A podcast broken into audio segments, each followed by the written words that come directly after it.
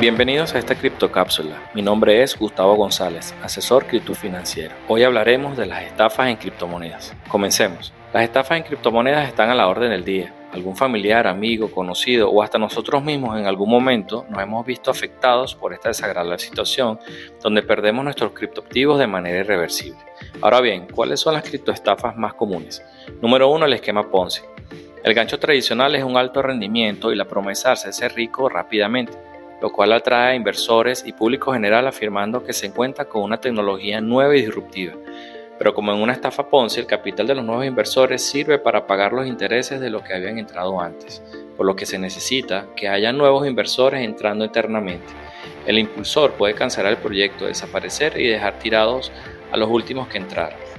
En segundo lugar tenemos el pump and dump el estafador anima a invertir comprando una criptomoneda en concreto, normalmente poco conocida o con una capitalización residual, usando información falsa que promete que se va a disparar. Con la entrada de más demanda, el valor se infla pump y el estafador aprovecha para vender dump con un gran beneficio, sin que realmente haya ocurrido nada que argumente la subida. El estafador vende obteniendo un buen beneficio y dejando a la víctima con acciones sin valor.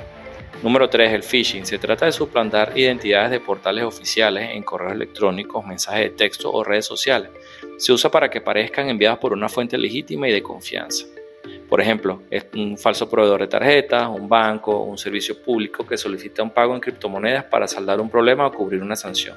Normalmente dice que se debe efectuar con urgencia para que se actúe sin pensar. Y por último, tenemos las aplicaciones falsas que suplantan a las oficiales como Coinbase o Binance en la cual los estafadores logran subirlas a las tiendas de aplicaciones oficiales y aquellos que se las descarguen corren el riesgo de robo de datos personales y bancarios o que se instale un malware en el celular. Espero sea útil esta información y si quieres saber más puedes seguirme a través del Twitter arroba. Feliz día para todos.